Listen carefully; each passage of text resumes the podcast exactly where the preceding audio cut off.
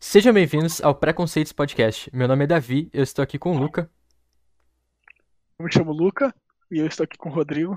Opa, eu sou o Rodrigo e a gente está aqui com o nosso convidado do episódio 1, Felipe Guevara. Fala aí, Felipe. E aí, galera, tudo bem?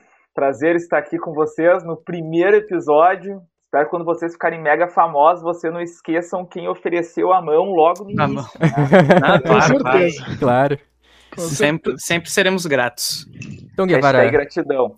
ah, tu, professor de História, formado pela URGS, conta mais um pouco pra gente sobre a tua motivação, o que que tu escolheu História, como é que é a tua vida lecionando e tal.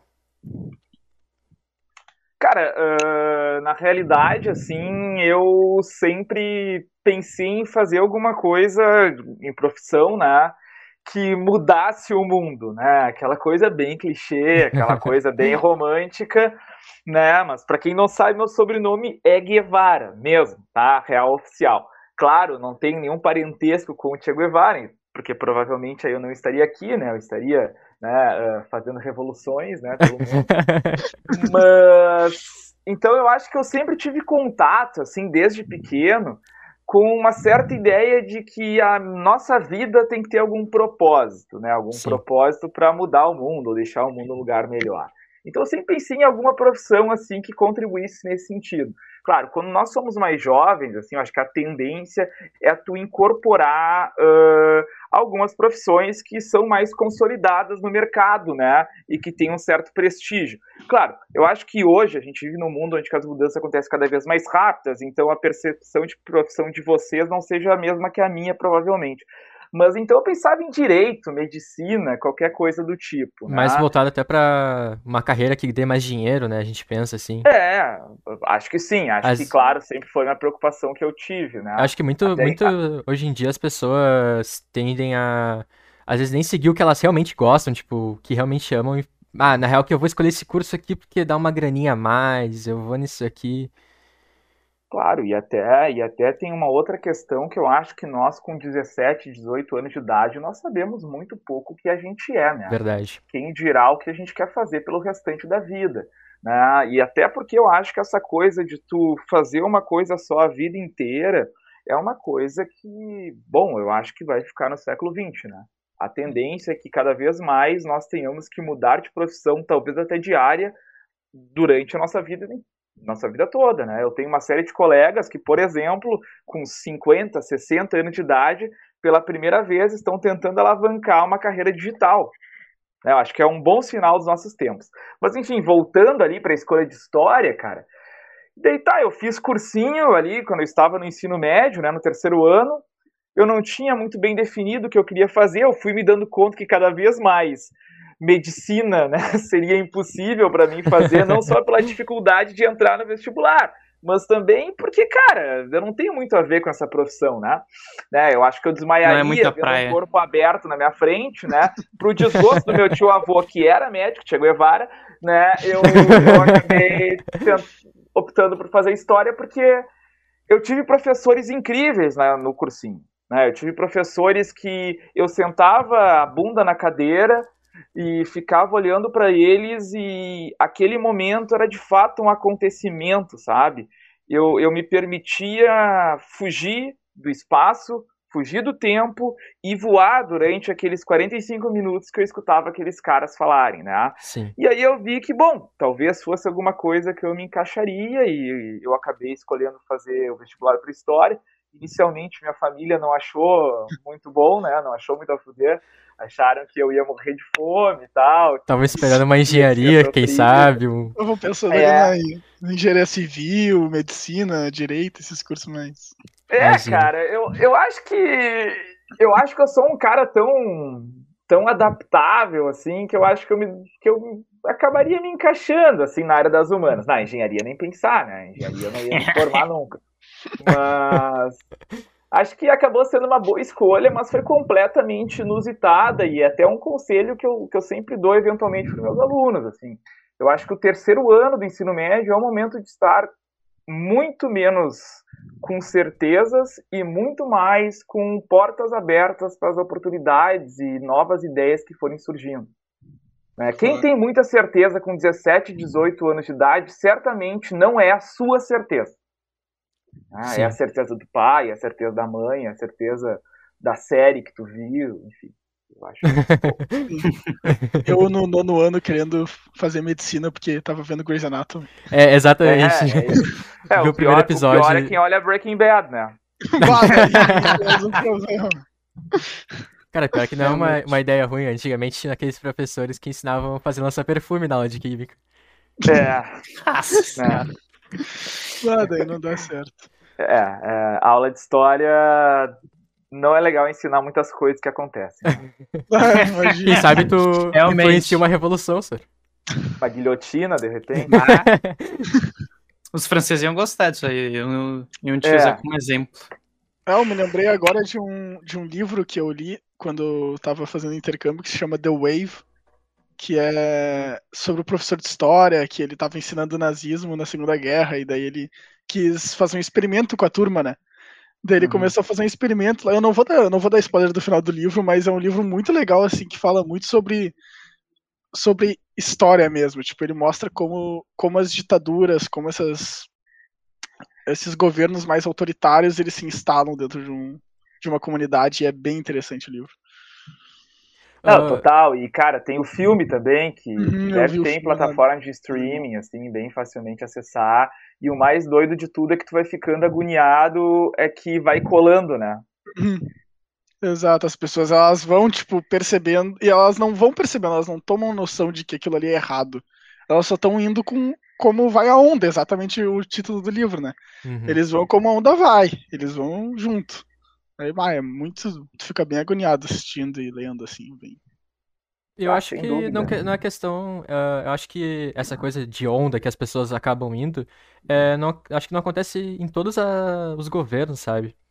Uh, por exemplo, uh, não querendo assuntos polêmicos aqui, mas já colocando em 2018, quando o nosso querido presidente Bolsonaro foi eleito, eu acho que muita gente foi na onda de, tipo, não sabia o que, que ele estava realmente propondo, não leu as outras propostas dos outros candidatos e acabou indo na onda do, de votar no 17 e acabou, sabe? Eu acho que a, essa questão acaba sendo com todo mundo. Tem até um experimento, eu não, desculpa, eu não sei quem fez, mas é um experimento engraçado que colocaram uma fila que não levava a nada. E as pessoas começaram a ficar naquela fila. Que não levava a nada. Tipo, pessoas aleatórias começaram a entrar na fila, assim. Acho que é do ser humano acabar seguindo a maioria com medo, talvez, de ser. de sofrer alguma. Como posso dizer, uma exclusão, talvez, do seu meio social ou alguma coisa assim.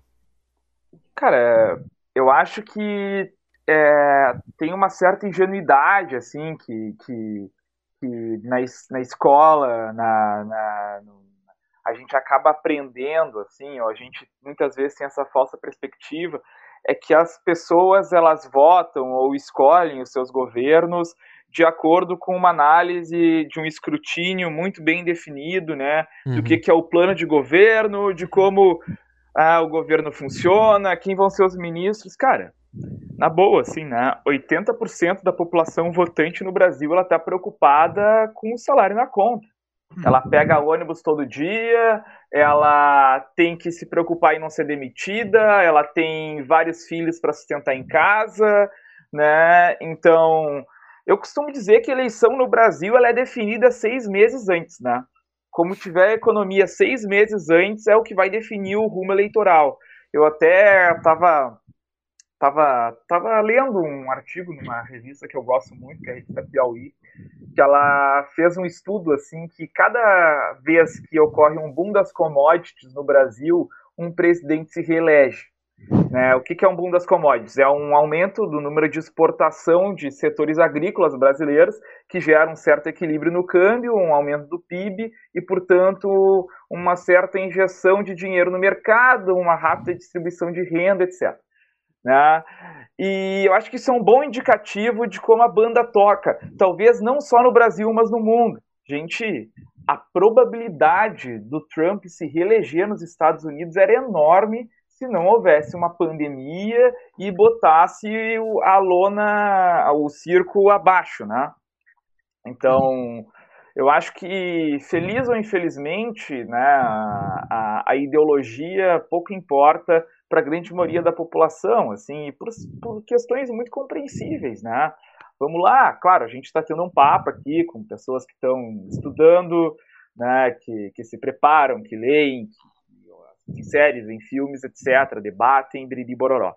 No entanto, a grande maioria da população, velho, uh, passa três horas do dia andando de ônibus passa oito horas do dia trabalhando num trabalho manual, chato, fudido, que tu não gosta, que tu é explorado, que tu ganha pouco, que tu tem raiva de quem tá ao teu redor e do teu chefe. Tu vai chegar em casa e vai ver a Globo News às 10 da noite? Não vai, não, né? Não, tu vai dormir.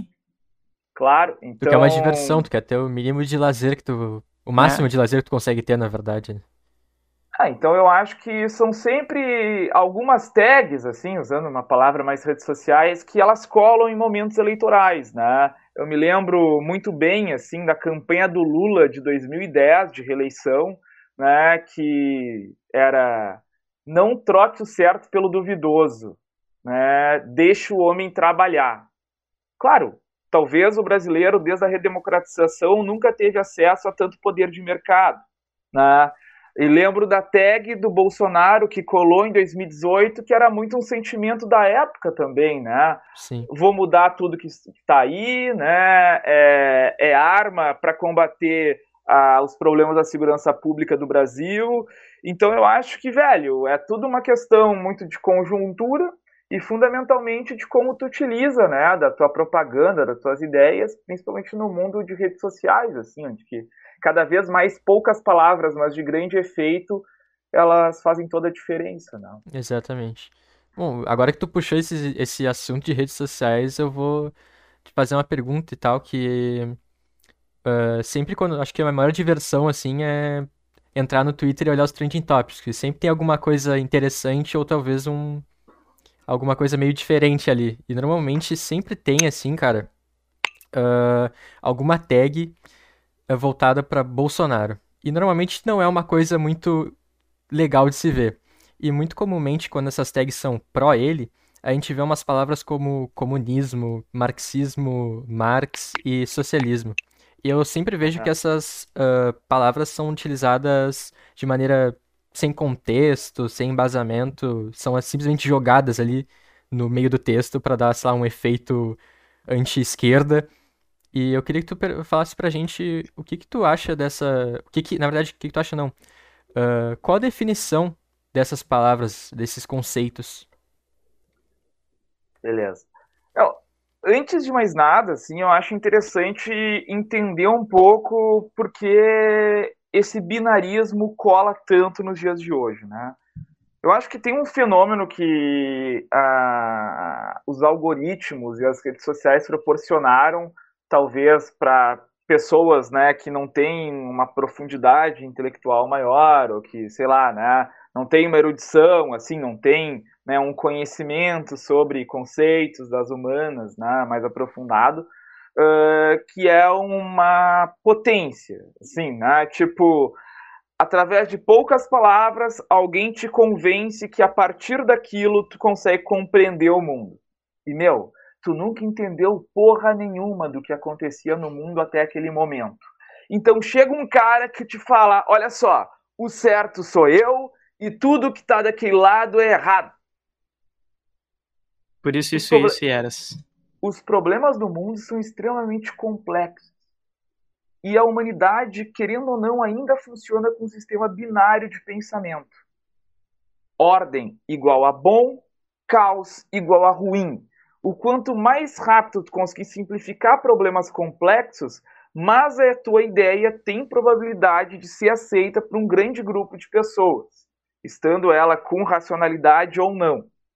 Então, tu binarizar a coisa e principalmente o teu lado ser o céu e o outro lado ser sempre o inferno, dá um sentimento de autoestima para quem adere a essa ideia.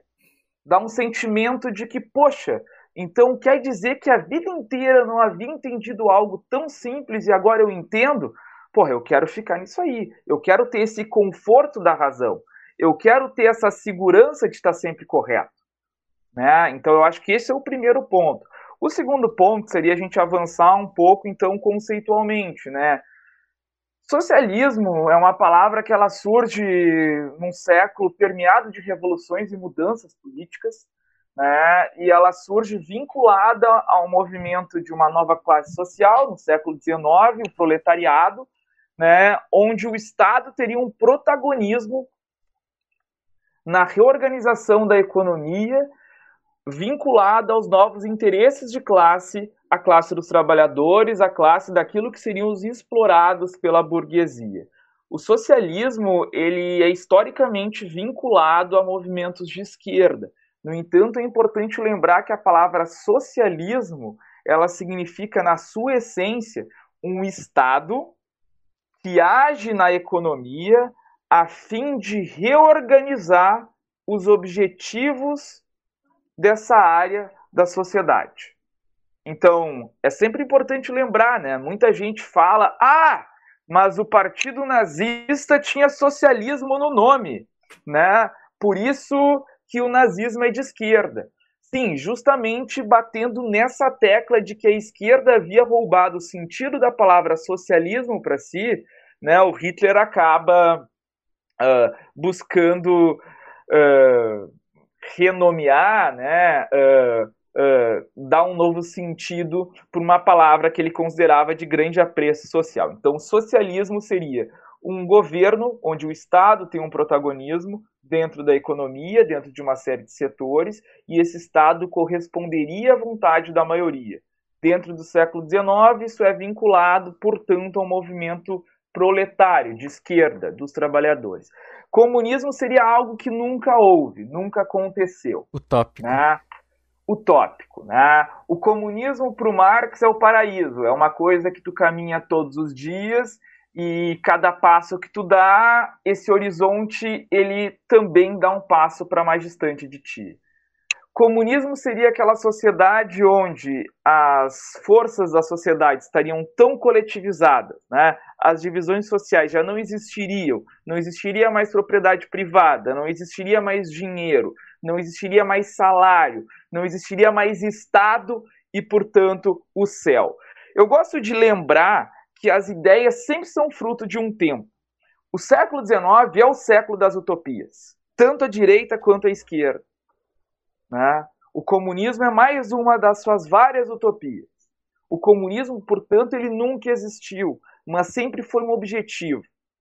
Agora, né, uh, o socialismo e o comunismo vinculado a agentes políticos no Brasil é sempre, por certo, muito duvidoso, né?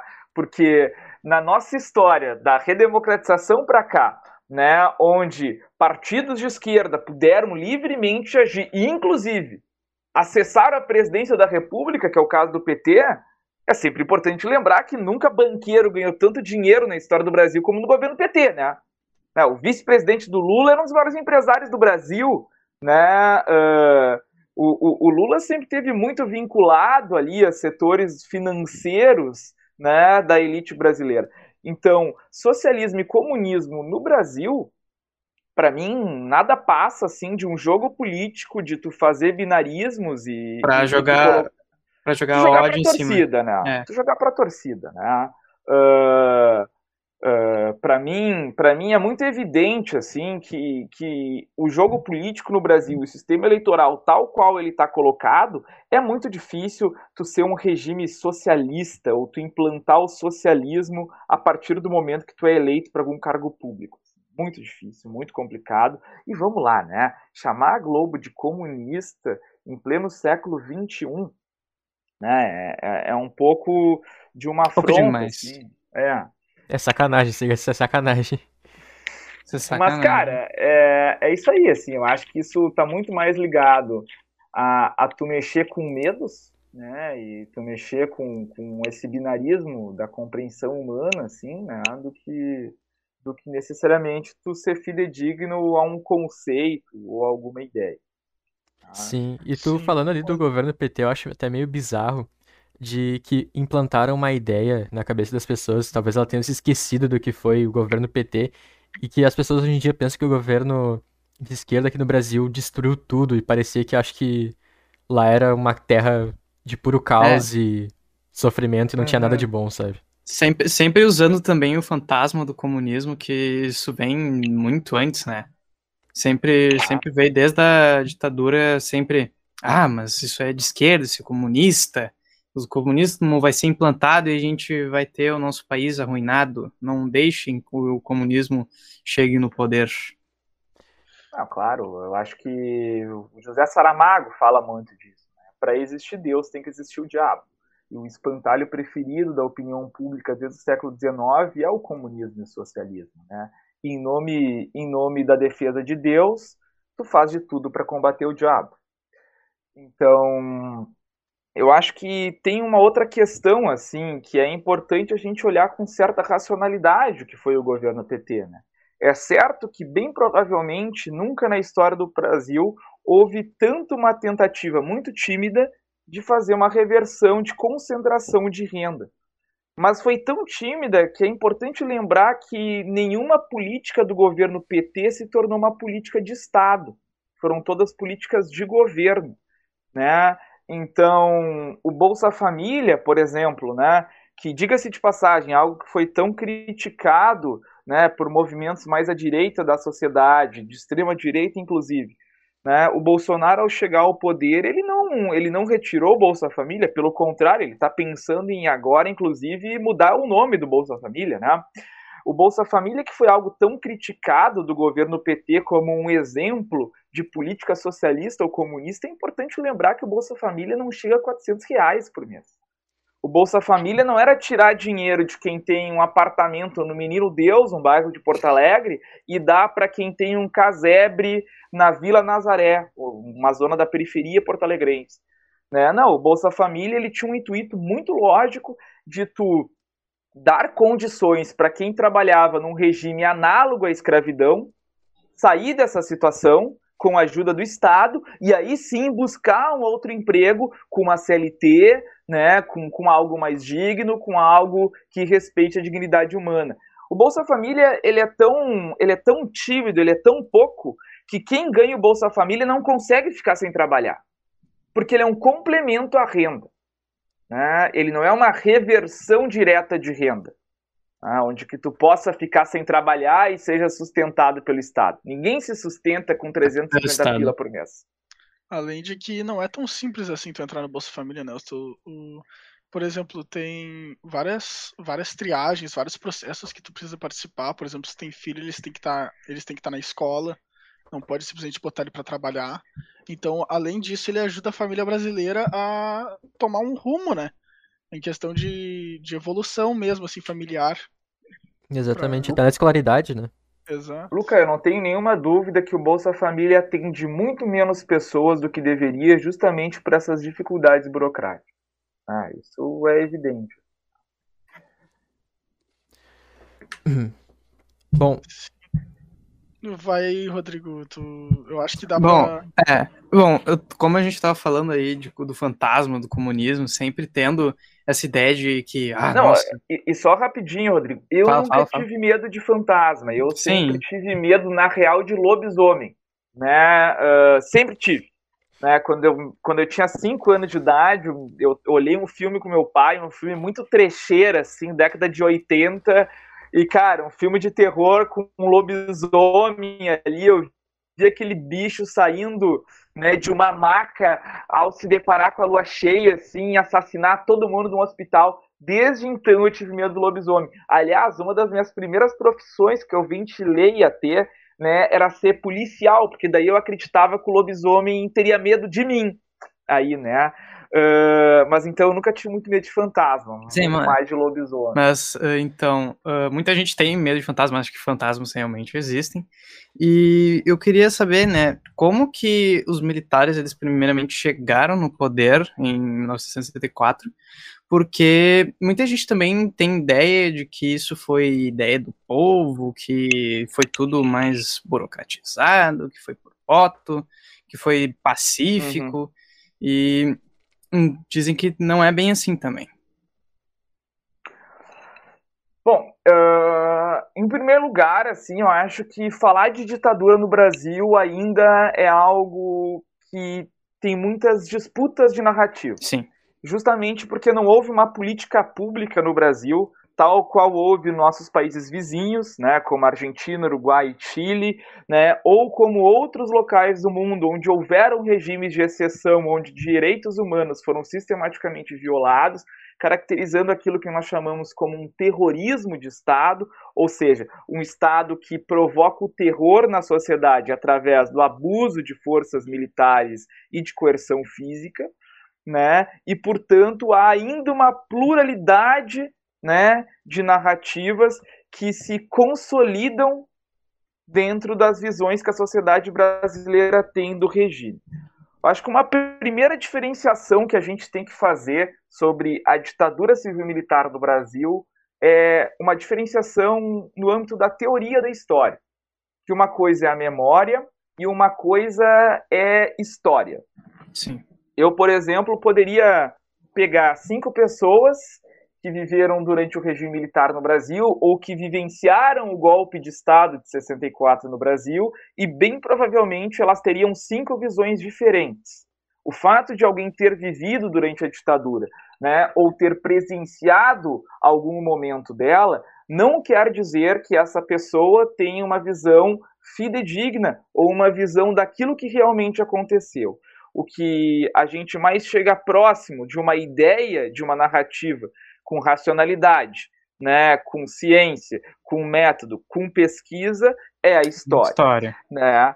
Mas o golpe de 64, eu acho que a primeira coisa que a gente tem que falar, né, ao se referir a esse momento da história do Brasil é que nunca há um governo que chega ao poder sem o apoio de grandes setores da sociedade brasileira. Ou, Sim. por outro lado, grande parte da sociedade brasileira lavar as mãos para o que está acontecendo por uma série de motivos. Né? Aquilo, aquilo que a Hannah Arendt chamaria, por exemplo, de banalização do mal. Não comparando né, 64 no Brasil com o fenômeno do nazismo, mas sim mostrando que né, aquele que não age ou aquele que só observa aquilo que está acontecendo sem ter uma intervenção, ele está tornando banal a sua possibilidade de ação, portanto, ele se deixa levar, né? Ele permite que as coisas ocorram. Ele acaba se conformando, né? Ele acaba se conformando, né? É claro? A gente tem que lembrar que o Brasil ainda era um país muito mais desigual do que é hoje, que provavelmente, muito embora talvez nem todos concordassem com aquele golpe de Estado, provavelmente uma possibilidade de ação fica muito restrita né, por uma série de coerções, tanto do teu trabalho, quanto do Estado, quanto do teu governo, quanto das Sim. forças policiais da sociedade. Mas o que, o que a gente pode falar sobre 64 é que, antes de mais nada, ah, o exército brasileiro ele tem que ser compreendido não como uma instituição que tem como razão de ser a defesa do seu território nacional. O exército brasileiro, desde a década de 30, quem fala isso não sou eu, quem fala isso é o, talvez um dos maiores generais da história brasileira, né, o general Góes Monteiro, né, um dos criadores Sim. da institucionalização das Forças Armadas no Brasil, ele fala que o Exército Brasileiro tem que ser um ator político, o que é um contrassenso à ideia de Forças Armadas existente na Europa, né, por exemplo, onde as democracias são mais consolidadas, onde que as Forças Armadas devem ser o grande mudo, uma força a serviço do Estado que não adere ou interfere nos governos que controlam a ação do Estado. Então, o primeiro ponto é entender o exército como um ator político desde a década de 30.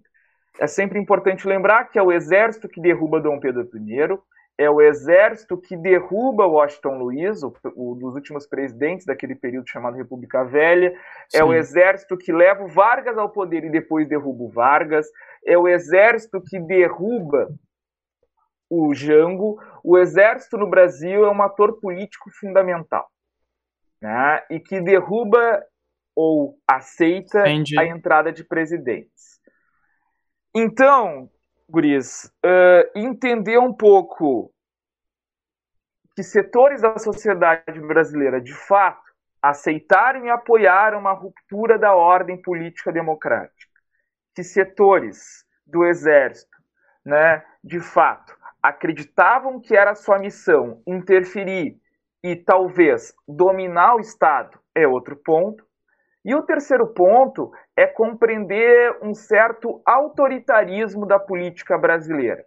Que quando as coisas né, ocorrem dentro do jogo democrático, mas que né, vão em oposição àquilo que, que, que certos setores poderosos da sociedade acreditam que é o adequado, há golpes. Né? O que acontecia no Brasil né, de 61 a 64, claramente né, era uma ascensão de um governo que, muito embora não pudesse ser considerado de direita, estava muito longe de ser um governo comunista ou socialista. Né? O que acontecia no Brasil né, era um governo que buscava promover reformas sociais, econômicas e políticas muito profundas, de acordo com vontades de grandes setores da população brasileira. É sempre importante lembrar que o governo João Goulart promove ou busca promover reformas que são aceitas por 80% da população, como, por exemplo, a proposta de reforma agrária. Né? Então, um governo que, que, que, que, propõe uma reforma que 80% da população aprova, sem nenhuma dúvida, não é um governo autoritário. Né? Tampouco é um governo comunista, porque então a gente concluiria que 80% da população brasileira naquele momento era comunista. comunista e se 80% sim. da população brasileira era comunista, ela não teria permitido um golpe de Estado. Estado, sim, correto. Né? Então, o que leva os militares ao poder em 64 são uma série de eventos né, que já acontecem ou buscam né, uh, se concretizar desde a redemocratização de 45, que é os militares acharem uma brecha para dominar o Estado. Isso acontece num governo frágil, num governo onde há de fato uma série de manifestações das baixas patentes das Forças Armadas que assustam as altas patentes, e um governo que talvez em alguns momentos tomou decisões equivocadas, né, medindo errado as suas possibilidades de forças políticas. Mas é sempre importante lembrar que o Brasil e o mundo passavam por um contexto de bipolarização e de uma guerra fria, onde que não havia muito meio termo, ou se filiava ao capitalismo ou ao socialismo. Ou ao socialismo. Era ah, binário, como tu tinha dito antes, né? Certamente. Uh, só pra. Eu, eu só, só gostaria que tu se tivesse como ver se essa ideia do binarismo é, é o que eu tô pensando assim. Uh, basicamente seria o 0 e o 1, um, né? Onde o 0 estaria contra o 1 um, e o 1 um estaria contra o 0. E daí não teria meio termo. É. É, é. Tá bem, só pra. São, são exatamente duas bolhas onde se, se, se tu não tá numa bolha, tu tá na outra. Tá na outra. Tá, eu queria, como tu estava dizendo, né, que naquela época, se tu pegar cinco pessoas, elas teriam cinco visões diferentes. Eu queria, uhum. inclusive, dar um exemplo disso que aconteceu na minha família. Eu tinha uhum. duas vós, e uma delas era filha de general, aqui em Porto Alegre, e a outra, ela viu o irmão queimando livros no pátio, porque tinha medo que os militares pegassem os livros e chamassem ele de comunista e matassem ele. Uhum. Então, a, uma das minhas vós era muito rica, e a outra era não tinha nada de dinheiro e o, e o filho tava, tipo, e o irmão tava querendo planejar alguma coisa, eu tava só estudando. Então era muito engraçado, porque eu, eu, eu falava com as duas, né? Eu conversando com as duas, eu conseguia ver duas visões totalmente diferentes do mesmo período histórico. E era muito legal, assim, essa visão. Não, e, e, e só para concluir também, assim, né, essa parte do golpe em si. Quando os militares eles derrubam o Jango em 64, nenhum militar do Brasil acreditava que a ditadura ia durar 21 anos. E as Sim. pessoas e as instituições que apoiaram esse golpe militar dentre elas, né, o Grupo Globo, que hoje é taxado como comunista, comunista? Né, grandes setores do alto empresariado brasileiro e figuras políticas importantíssimas na história democrática do Brasil, como Juscelino Kubitschek e né, o senhor Constituição de 1988, Ulisses Guimarães, acreditavam uhum. que estava sendo derrubado um governo que de fato mobilizava as massas brasileiras, e isso assustava muita gente, e que em breve seriam feitas novas eleições, e aí, portanto, o outro grupo ia chegar no poder. As pessoas que apoiaram o golpe de 64, e eu digo as pessoas com grande poder de decisão no Brasil, nenhuma delas acreditava que o Brasil ia durar, ia entrar numa ditadura que ia durar 21 anos 21 de um governo anos. de exceção. Sim. Né? Então, o que acontece depois de 64 é muito diferente dos planos do que ocorreu em 64. O que se esperava era que né, as propostas políticas do governo Jango, amparadas numa vontade popular, não fossem para frente. E aí tu derruba o governo, né, tem um breve período de ruptura democrática e novamente são chamadas eleições e a bola começa do centro de campo de novo. Sim. Né? Agora, eu não tenho nenhuma dúvida que grande parte dessas pessoas que apoiaram o golpe de 64 golpe. não acreditavam que o Jango era comunista. E, e, essa nova nomenclatura que a gente usa hoje em dia, Rodrigo, de chamar o regime militar de regime civil-militar, é importante de ser afirmada. Porque, de novo, a gente volta para um binarismo, Luca, uh, que é acreditar que havia os malzinhos daquela sociedade, que eram os militares, e os agredidos daquela sociedade que eram civis, quando na verdade houve uma participação massiva de grupos Sim. civis nesse regime de exceção. E como também do outro lado houve uma série de generais e membros das Forças Armadas que não achavam adequado uma ruptura da democracia. O Felipe, e eu gostaria de saber um pouco mais sobre essa nova nomenclatura que tu falou, por que, que ela por que, que acrescentaram o civil nela. Civil. É basicamente por isso que tu estava explicando essa parte do. Aham, uhum. não, uh, acrescentar o civil traz à tona uma importante reflexão de que a sociedade brasileira e setores muito importantes dela sempre foram autoritárias. Né? O problema não era ter um exército que acreditava que deveria agir politicamente e dominar o Estado. O problema é que aqueles responsáveis por controlar ou evitar que o exército fizesse isso eram tão autoritários quanto.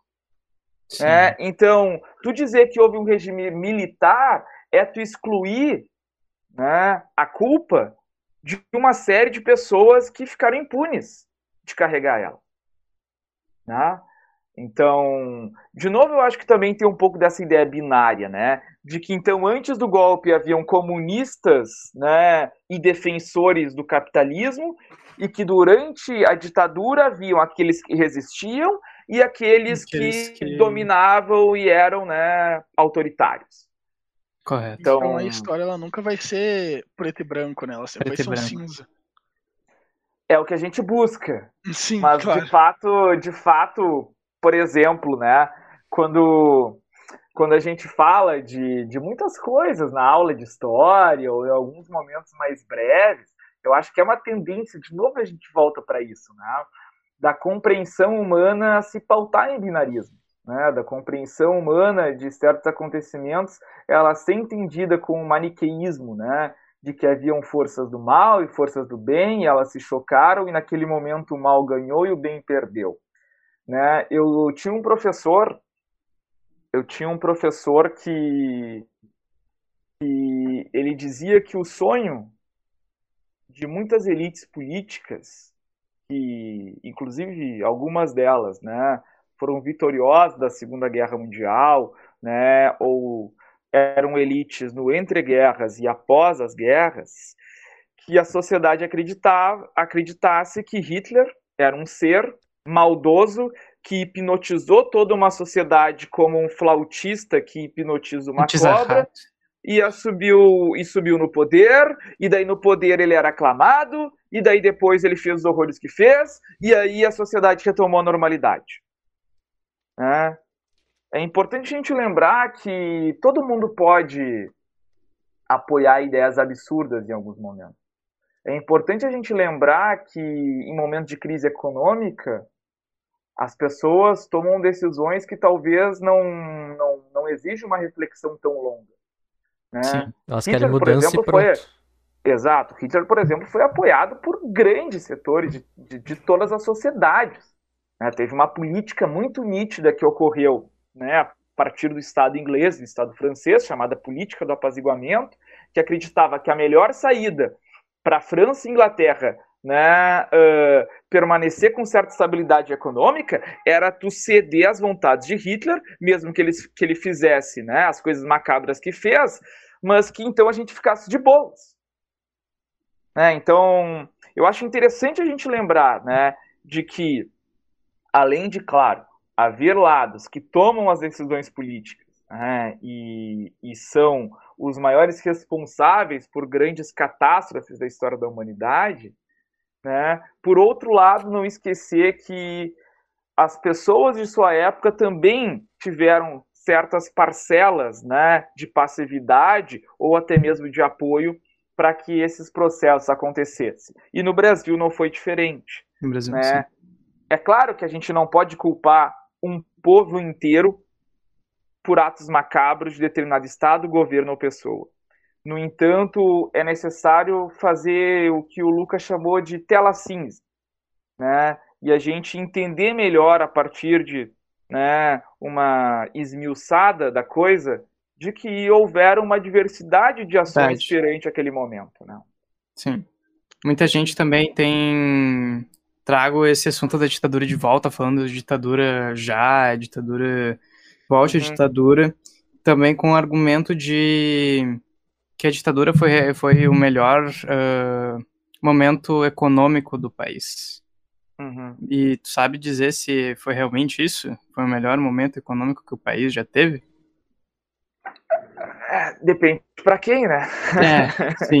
Eu vejo, eu vejo muito, vejo muita gente falando, mas não, sim, foi o melhor momento econômico para o país. Mas daí, logo embaixo, uma imagem um bueiro acima de uma rua alagada, sendo que a rua alagada são os ricos e o bueiro é o pobre. Depende para quem. Eu acho que os dados não mentem, né? É certamente o momento onde que o Brasil mais concentrou renda na nossa história do século XX, pós-escravidão. Tá? Eu estou falando do século XX. Sim, século É. XX. em momentos onde que a gente ainda tinha um país praticamente agrário, de 30 né, a, até 55. Então, a ditadura militar foi, sem sombra de dúvidas, um crescimento econômico que beneficiou uma pequena fatia de uma elite. Agora, eu acredito que essa percepção né, de que a ditadura militar foi um período de bonança econômica está muito vinculada com uma produção de narrativa que o próprio regime proporcionou para a sociedade, né? Afinal, era muito diferente tu vivia no Brasil de 2021 e no Brasil de 1968, onde que né, nada poderia ser noticiado que o governo não permitisse. Então a tua sensação de que as coisas estavam muito bem, né, de que a economia estava crescendo, né, e que o governo era incorruptível, era evidente que era era muito evidente. comum naquela época. Sim. Né? Agora, essa ideia de que foi um momento de crescimento e de bom momento econômico da história do Brasil, ela também está muito colada né, a uma série de propagandas e uma certa imagem que esse governo buscou alavancar, que era a ideia do milagre econômico. Né? Um momento onde nunca antes na história do Brasil houve tamanho crescimento do PIB em pouco tempo. Só que assim, eu vou fazer um paralelo para vocês. O, o, o, o milagre econômico ele é equivalente a alguém que começa na academia. né? Tu pode ficar mega musculoso pegando uma injeção de anabolizante e metendo no teu braço, ou tu pode ficar mega musculoso fazendo um treinamento que vai durar cinco anos. O milagre econômico é o anabolizante no braço. Né? É o. Estado brasileiro pedindo uma caralhada de empréstimos né, de bancos e do FMI, né, fazendo uma dívida pública impagável, que a Pagável. conta vai vir na década de 80, né, e com uma rápida injeção de dinheiro no mercado nacional. Ou seja, ele é ilusório. A conta veio e a conta veio muito cara. Muito caro. Quem viveu na década de 80 e na década de 90 sabe do que eu Sabe. estou falando. Né? Agora, é, é um pouco isso, sabe, Rodrigo? É, é- é- são opiniões que não se sustentam quando a gente Não. faz uma análise mais rigorosa da Mais, coisa. é ma- mais uma tela cinza. É. Sim. Agora eu tinha interrompido o Luca, por favor, Não, fala aí. tranquilo. Eu, eu ia fazer uma pergunta de como a gente acabou voltando, eu nem preciso dizer vamos voltar para lá, porque a gente acabou chegando aqui. Pelo jeito a gente vai parar muito aqui né, nesse podcast, principalmente porque a gente está falando de história, né?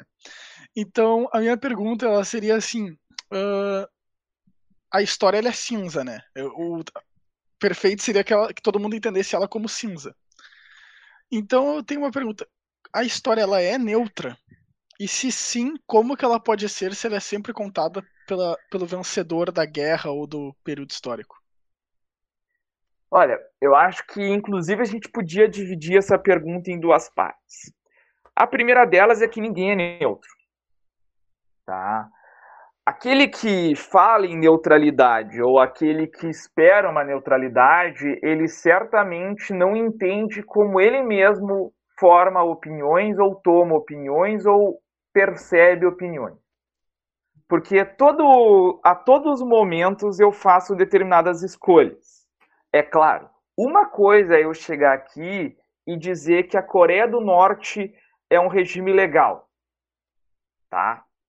Né? Agora, outra coisa né, é eu chegar aqui e dizer que a ditadura militar ela foi um evento né, e que gerou uma, um crescimento da desigualdade social do Brasil. Então, a neutralidade né, ou a busca dela, ela é muito diferente de eu emitir né, um discurso que tu não acha adequado. Uma coisa é eu mentir, né, eu pegar os dados, pegar os fatos e acreditar e falar que a Coreia do Norte é um regime bacana. A outra coisa é eu pegar os dados, né, fazer determinadas ênfases em determinadas análises para demonstrar né, que o meu discurso sobre a ditadura civil-militar é um discurso baseado em fatos, em fontes, em métodos e que, portanto, eu chego a determinado uh, paradigma ou conclusão. A questão é que eu acho que a neutralidade é impossível, porque a todos os momentos eu vou tomar escolhas. O que a gente deve buscar sempre é mostrar como a gente chega a determinadas conclusões. Né? Por mais que, por exemplo, numa aula sobre revolução industrial que eu dou nos terceiros anos dos locais onde eu trabalho ou no cursinho, eu busque né, mostrar a versão do liberalismo da revolução industrial ou né, do socialismo da revolução industrial, é óbvio que eu vou ter um fio da meada, do início ao fim, que vai ficar evidente a tomada de algumas escolhas que eu faço durante o caminho. Né? Só que o outro lado disso é entender que né, as pessoas que me escutam, elas não são necessariamente robôs, onde tudo que eu falar, elas vão reproduzir fidedignamente. Elas vão tirar é as claro... conclusões dela a partir das opiniões que elas já têm formadas. Exatamente. Então, o que eu tenho que oferecer enquanto professor de história né, são determinadas perspectivas e as suas maneiras de alcançar as conclusões. Né? Tipo assim, eu posso dar a versão do liberalismo, eu posso dar o que o Adam Smith pensa da Revolução Industrial e como ele enxerga o trabalho, né? e eu também posso dar a visão que o Marx enxerga do trabalho, da Revolução Industrial e a do socialismo, e está tudo certo, está tudo bem. Só que agora, o aluno e a aluna, eles também têm que entender que eu sou uma pessoa, não um robô. Né? Correto. Então, é certo que em alguns momentos eu vou demonstrar o meu posicionamento em determinadas frases, em determinadas colocações que eu faço. Viver com as diferenças, portanto, viver com a parcialidade das pessoas, faz parte da democracia. E democracia, velho, é doloroso pra caralho. É muito ruim é muito ruim. É chato, é dolorido, é muito ruim tu escutar algo que tu não concorda e tu ter que ouvir aquilo. É muito ruim tu conviver com pessoas que pensam diferente de ti. Isso dói. Tu ouvir críticas, né, de pessoas que em, algumas vezes, né, demonstram que tu está errado, é bem complicado. Só que é a melhor coisa que já inventaram ainda para o convívio em sociedade né? Então, a história não é que ela é imparcial, é que toda produção de conhecimento né, como todo jornalismo, como toda a, a, a narrativa de um filme, ela tem lado, ela é parcial. Quando a sociedade entender que, quando William Bonner faz determinadas escolhas para do Jornal Nacional ele está tomando decisões e fazendo escolhas, elas vão compreender que também, por exemplo, não existe jornalismo neutro. O que o jornalismo tem que fazer é mostrar os fatos, dar uma determinada versão então... e outras pessoas vão poder escolher se essa é a versão que elas acham mais adequada ou não. não, não né? Agora, eu não sou um robô. Né? É impossível haver a produção de um conhecimento que não se valha de determinadas decisões e escolhas. O máximo que eu posso fazer para amenizar isso é dizer: olha, galera, tá, eu acho essa versão mais adequada, eu estou fazendo a narrativa da minha aula em cima dela, e por outro lado. Né, apresentar sempre os dois pontos. Aqui, exatamente, tal, tal, tal, tal, tal, tal, tal. É claro que isso tem um limite. Tá? Claro, claro. Uma é eu falar isso sobre a questão industrial. Agora, a outra coisa é a gente falar isso sobre o nazismo. Sim. Né? Correto. Porque, enfim, né? não existe os dois lados do nazismo ou os dois lados da escravidão, não é? Pois é. Então, eu acho que a neutralidade ou a busca de um ensino mais parcial né, são coisas diferentes, ao mesmo tempo em que nem tudo tem dois lados. Né? Uh, é variável. E, essa é a primeira parte da resposta, né? Eu acho que ser parcial não é tu mentir, ser parcial não é tu ser anticientífico, ser parcial não é tu doutrinar.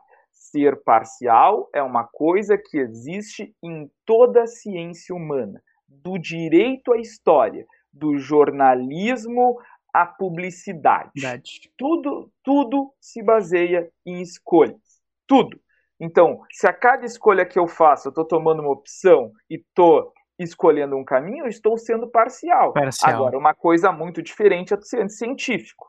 Eu não posso dizer que existia um comunismo no Brasil em 1964 tomando o poder do Estado, porque não existia. Não. É. Ah, então, acho que a acusação de parcialidade na história é um pouco da incompreensão do que, que são as ciências humanas como um todo. Agora, a outra parte da pergunta era, Luca, tu me relembra? A pergunta era, a história, ela tem como ser neutra e se não, como que ela, como que ela, tipo, e se ela fosse neutra, como que ela seria e se não, como que ela não seria? Eu acho que tu já acabou meio que ah. respondendo ela, Ju. Ah, e eu acho que nem é desejável que ela seja. Sim né? Porque a partir do momento que ela é neutra, significa que não tem diversidade de opinião. Sim. E diversidade de opinião só existe em regime autoritário. Porque é uma história que não é neutra, era a história do nazismo e era a história no stalinismo. Daí só tinha uma versão mesmo. Sim, que o nazismo era a melhor e onde o stalinismo seria pior e o no stalinismo que vice-versa. É. é. Então, cara, uh, e a segunda parte tu me perguntou sobre a história dos vencedores, uhum. tá?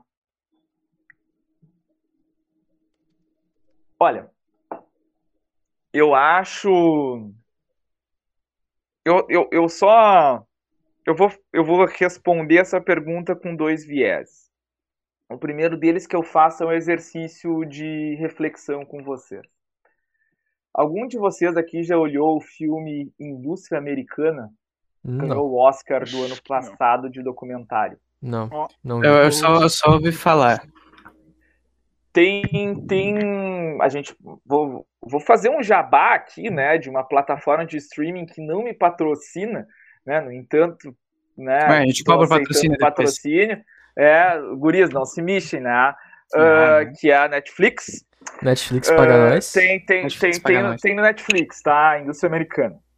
Indústria Americana é um documentário que mostra como uma indústria chinesa, multinacional, comprou uma indústria falida nos Estados Unidos, no estado de Ohio, né, e, portanto, acompanha a instalação da empresa, a relação dos funcionários americanos com os funcionários chineses, como o dono da empresa observa todo o processo, todos os desafios desse, desse encontro de culturas. Né? E é um filme interessantíssimo, assim, para te imaginar essa relação entre Estados Unidos e China, China, como o Ocidente e China enxergam o trabalho. Genial, genial. Não à toa ganhou o Oscar de melhor documentário Sim. e estava concorrendo com carga pesada, viu? Né? Uh, mas por que eu estou falando sobre a China e sobre um documentário chamado Indústria Americana?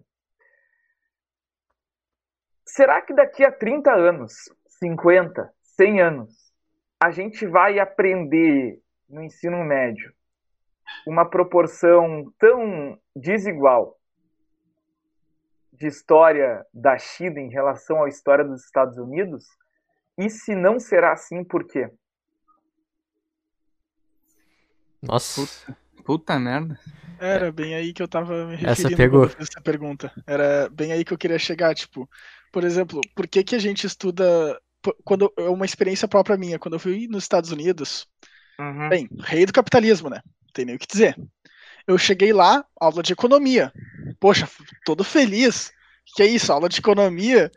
Poxa, não tenho isso no Brasil? Ah, melhor coisa possível, né? Cheguei uhum. lá, me sentei na minha cadeirinha, pá, teste. Tá bem. Era teste com livro, né? Daí ali, definições. Pá, me dê duas definições boas sobre o comunismo, sobre o capitalismo. Fui lá, duas definições boas, tá, tranquilo, fui lá, botei. Daí agora, definições ruins. Dê duas definições ruins sobre comunismo. Não tinha o contraponto Não do... tinha o contraponto. Tipo assim, era duas boas do capitalismo, duas ruins, duas do, ruins comunismo. do comunismo. Daí, era, daí eu fiquei pensando, cara, como? como? Como é que eu posso estudar uma, uma coisa se eu não consigo, se eu não vejo os dois lados dela? Porque, é, por exemplo, na Guerra Fria, e se, e se o lado comunista tivesse ganho?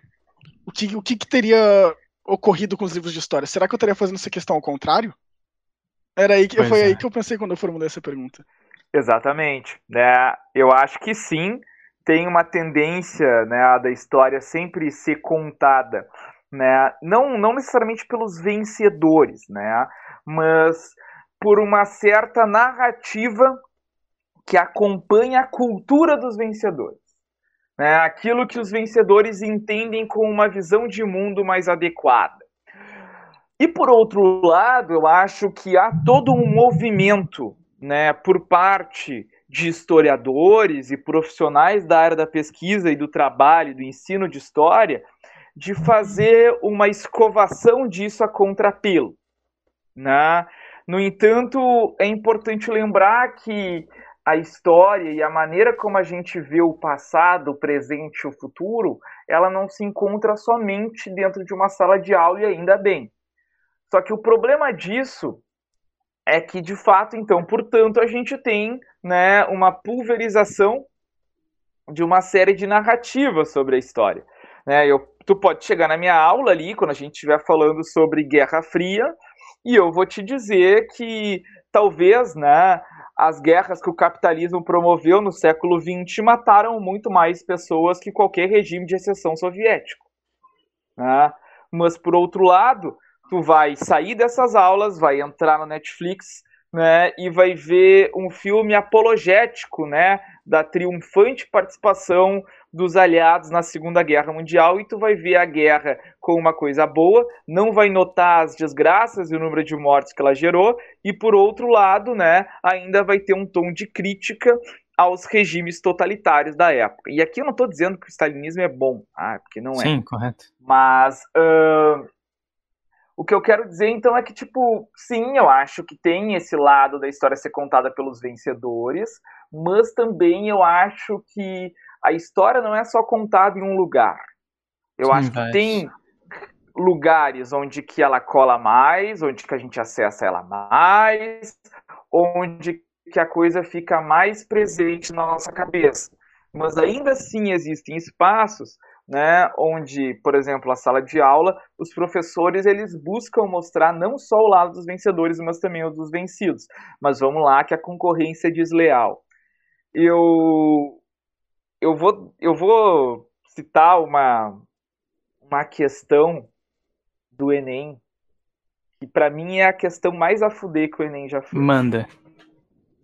É uma questão, se eu não me engano, ela é do Enem de 2016 ou de 2015, eu não vou saber exatamente. É uma questão que tem um texto de um filósofo chamado Slovaj Zizek, que é um comunista, ele é declaradamente comunista. Sim. E é um texto, só que não tem nada a ver com esquerda e direita.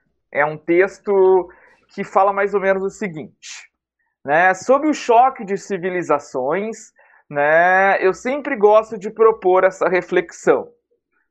Imaginem né, a reação dos americanos ao se deparar né, com um vídeo toscamente gravado e, e propagado pelo Talibã, tá, com uma menininha de 5 anos de idade dizendo que achava legal e aceitaria a morte do pai se ele fosse para uma guerra para combater os Estados Unidos né, e salvar a liberdade. Ou melhor, uh, defender o seu país. Né? E daí ele fala o seguinte, né? Uh, bom, nem preciso dizer né, a opinião da população norte-americana ao se deparar com tal fato. Sim. É, e por que ele faz essa provocação? Porque nos Estados Unidos, em 2000 e né, lá vai Pedrinha, início da guerra do Afeganistão, o presidente Bush vinculou um vídeo onde que tinha uma criancinha de 5 anos de idade né, uh, dizendo que achava muito a fuder, que achava legal que o pai dela estivesse indo para a guerra né, e fosse morrer pela sua pátria. E daí, tipo, o que que essa questão tava fazendo tu refletir? Ela tava fazendo tu refletir sobre guerra do Afeganistão, sobre a história do Talibã, sobre o Oriente Médio. Não, ela não era uma questão sobre guerra. Ela era uma questão sobre cultura. Tanto é que o desafio né, da alteridade era a resposta correta. Tipo, o que exemplifica o fenômeno cultural que aparece no texto? Né? E a resposta correta era o desafio da alteridade, ou seja, eu me colocar no lugar do outro. Né? Como eu reagiria a determinada situação se eu fosse um membro do Oriente Médio e não um americano? E vice-versa. Né? Então, eu acho que não só essa questão dos vencedores é importante de lembrar, mas também que é muito difícil a gente aceitar determinadas visões e concepções que estão muito distantes da nossa cultura e da nossa dimensão de viver e experimentar a vida. Tá? O ensino e o aprendizado de história, ele antes de mais nada um aprendizado cultural, né? De uma série de, de facetas, de tu entender que nem sempre tu vai estar certo, de entender que em muitos momentos tu, tu tá errado, de entender que tu não sabe nada, de entender que a história nem sempre é a história da evolução humana, a história nem sempre né, é permeada por decisões racionais, que a humanidade não traça um caminho linear do menos evoluído ao mais evoluído. Estudar a história é se deparar ao mesmo tempo que o passado, sim, tem uma série de problemas, mas que o presente tem tanto quanto ou mais né? E por outro lado, que sim, o Talibã é terrorista, sim, o Talibã é radical, sim, o Talibã faz guerra, mas e as guerras que os Estados Unidos faz e mata uma série de inocentes? Né? Será que a palavra terrorismo não seja mais adequada, mas que palavra a gente usa então? Eu acho que eles até usam as vitórias deles sobre os outros países para se consolidar cada vez mais.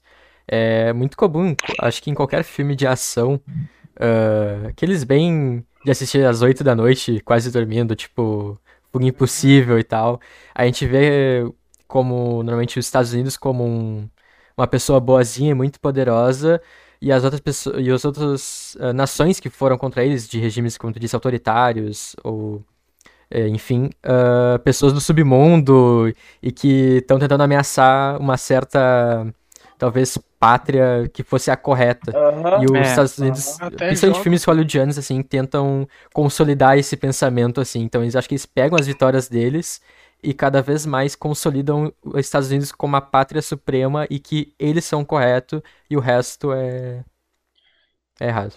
Inclusive nos jogos, né? Eu vejo muito, tipo, nos Call of Duty. Toda a premissa de Call of Duty, Battlefield, a maioria desses jogos de guerra é tu na visão do estadunidense indo derrotar um cara que tá tentando explodir a lua. E eu sei eu, é sempre, é sempre alguma coisa tipo Estados Unidos, e daí é um vilão com cara de russo que tá tentando destruir o planeta. Ou, ou chinês. Coisa, é, é, ou chinês. Passagem. É chinês, russo ou sei eu, ou, ou árabe, um cara. Né? Ou árabe, exato. Árabe, é, árabe é, bem comum isso. também. É, árabe é bem comum. Então é sempre isso, é sempre. E, e também tem os mexicanos, né? Os, os mexicanos. Mas esse daí é mais e... questão ali de tráfico e é. tal. Em é. filme, eu vejo muito também em filme de Velho Oeste que fazem que, tipo, é sempre os americanos que estão explorando o Oeste como ah, os heróis, os bambambam, bam, bam, os gatilhos mais rápidos do Oeste, enquanto os uhum. índios que estão ali sendo baleados e forçados a tudo, então sempre são os vilões. É, eu acho que de novo a gente tem que retornar para nossa tela cinza, né? Que é o seguinte, uh, é muito é muito cômodo a gente sempre acreditar que a nossa cultura, o meio que a gente está inserido, a visão que a gente tem de mundo é o mais adequado. E efetivamente, ah, toda cultura tende a acreditar que é a mais adequada e a mais correta de funcionar no planeta. Isso acontece desde uma tribo chavante no interior do Amazonas, que acreditava que só apenas ela era humana e o restante das pessoas que ela enxergava eventualmente eram uh, animais de outra ordem, né? até mesmo os Estados Unidos, no limiar do século XXI, acreditando que essa cultura é a mais adequada e superior a todas as outras. Né? Isso faz parte de uma segurança do cérebro humano e que seria muito doloroso ou muito confuso diariamente tu relativizar e perceber como um hábito cultural tudo o que tu faz. Tá? Mas, por outro lado, né, a gente também corre o risco, muitas vezes, né, eu, eu, eu vejo muito isso né, uh, nas aulas de história. Assim, né? Os alunos, os alunos e, e, cuidado, tá? Bons ouvidos porque eu vou dizer. Os alunos dizendo assim, Sor, né? Mas por que quando o, o, os europeus chegaram aqui no Brasil ou chegaram né, na América uh, Central, né, não houve uma união de tribos indígenas, né, ou uma união de confederações de povos originários, ou as civilizações pré-colombianas se unindo para combater o inimigo comum. Olha, porque a gente não pode idealizar uma cultura, né, ou enxergar determinado passado de acordo com aquilo que a gente quisesse que ele fosse. Uhum. É, efetivamente havia uma série de rivalidades e problemas né, dentro das histórias indígenas brasileiras. As sociedades indígenas elas não eram perfeitas, quando mais se enxergavam enquanto iguais. Viviam em guerras, a vida de um índio não necessariamente era boa, né, e era algo que a gente tinha que idealizar. Né? O que não quer dizer que, por outro lado, a gente não possa dizer que o que os europeus fizeram, o que os americanos fazem, também não é errado. Né? Então, é sempre, eu acho que buscar um equilíbrio assim entre essas duas concepções.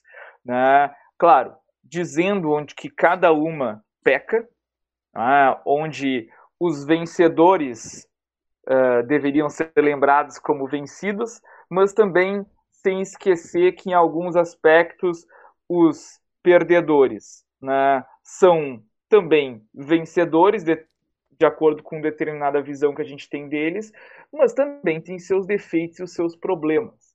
Sim. Né? É muito. lembra muito assim a cultura do cancelamento, né? Que ou algo é muito a fuder, é muito foda, ou é algo que é uma merda e não, não funciona e deve ser esquecido e cancelado. Sem esquecer que, em última instância, nós estamos falando de humanidade, né? E humanidade tem seu lado bom e seu lado ruim. Sociedades têm seus pontos positivos e negativos. Né? Uh, os povos vencidos também uh, bons ouvidos, tá? Eu não tô dizendo que eles tinham que ser vencidos, Não, com mas eles também tinham problemas. Com certeza, com certeza. Ninguém é perfeito, todo mundo, toda gestão vai ter os seus pecados e seus acertos. Claro, aí já diria o grupo Revelação, né? Todo mundo erra, todo mundo vai errar. Eu não sei, meu Deus, porque sozinho eu vivo a penar, né? Na famosa música Velocidade da Luz. Muito foda, Muito bom. muito bom. Bom, acho que a gente já tá com um tempo bom de, de episódio, gente. De Ah, episódio. queria ag- agradecer muito a presença aqui do Felipe, que foi um Muito papo mesmo. muito bom. Ah, muito foda. Muito, muito obrigado por estar aqui de novo, Felipe. Exatamente. Muito obrigado. Muito obrigado por aceitar estar aqui no nosso primeiro nosso episódio de abertura, nosso nosso início assim. É muito importante realmente estar aqui. Muito obrigado por tu estar aqui falando sobre tudo isso que a gente tá falando A aqui, gente propôs aqui. que a gente propôs. Pá, guris, eu, eu que agradeço, assim, eu fico, fiquei muito lisonjeado, assim, muito contente com o convite, né, é, sem sombra de dúvidas. Pode parecer que, que eu tô falando isso da boca para fora, tá? Mas é, sem sombra de dúvidas, uma honra, assim, vocês terem me convidado para ser a primeira pessoa para estar aqui, sabe? Ah, sei lá, eu acho que a educação no Brasil, assim, muitas vezes ela é difícil, muitas vezes uh, tu se sente estressado, tu se sente frustrado, tu se sente como tudo que tu faz não adianta, mas por outro lado, né, eu costumo dizer para meus amigos e minhas amigas que sempre, ou quase sempre, porque a humanidade não é perfeita, quando eu Sim. saio de uma sala de aula, eu tenho total convicção de que o futuro pode ser muito, mas muito melhor que o presente. E vocês são, são parte integrante disso, tá? De verdade, fiquei muito contente não só de vocês terem me convidado, mas também pela iniciativa, né? Então, de novo, assim, a honra é toda minha e eu agradeço. Imagina, Sora, a gente tá Capaz. aqui exatamente por isso que tu falou, a gente tá tentando dissemi- dis- Cara, não- Desmistificar. É, Disseminar. disseminar. Disseminar. Essa Boa, boa. Isso conseguiu, aí, conseguiu. o, conhecimento para o maior número de pessoas possível, entendeu? Para que a gente consiga trazer um conhecimento fácil e de acesso para maioria de para maior para o maior número de pessoas. Inclusive aqui eu já vou estar dando uma deixa que a gente está criando uma comunidade no Discord para que vocês venham, as pessoas que estão nos assistindo venham para discutir e trazer dúvidas e perguntas para os nossos próximos episódios. Inclusive, se quiserem, vocês podem também pedir aulas. A gente vai colocar ali depois, depois de três episódios, provavelmente a cada três episódios a gente vai colocar ali. Ah, vocês querem uma aula de qual profissional que veio conversar com a gente? Porque daí a gente vai disponibilizar uma aula de 15 a 30 minutos ali ao vivo, pelo nosso próprio Discord mesmo, ou pelo Meet, onde o, ele vai falar sobre o assunto que vocês. o assunto mais votado. E daí, poxa, vai ser um conteúdo bem legal que a gente tá tentando trazer aí para todo mundo. Se vocês quiserem participar, ia ser show de bola. E um pouco ajudar também muita mais gente. descontraído, né? A gente. Exato. Normalmente quando a gente pensa em estudo, a gente lembra de sala de aula automaticamente. E acho que isso vai ajudar bastante a dar uma descontraída, assim, no modo de aprender. Mas como eu tava falando, Guevara, muito obrigado. A gente fica por aqui. Lembrem da gente seguir a gente nas redes sociais, Twitter e Instagram, vai estar tudo na descrição aí. E é isso, rapaziada. Sigam o Guevara também. Siga o É, Guevara, FTH siga- Sigam o Guevara, Guevara. Instagram. Baita. Ah, Vai estar na descrição também. Muito É, obrigado vai aí tá a todos. Ali, tudo certinho. Feito. Um abraço aí, muito Abraço. obrigado.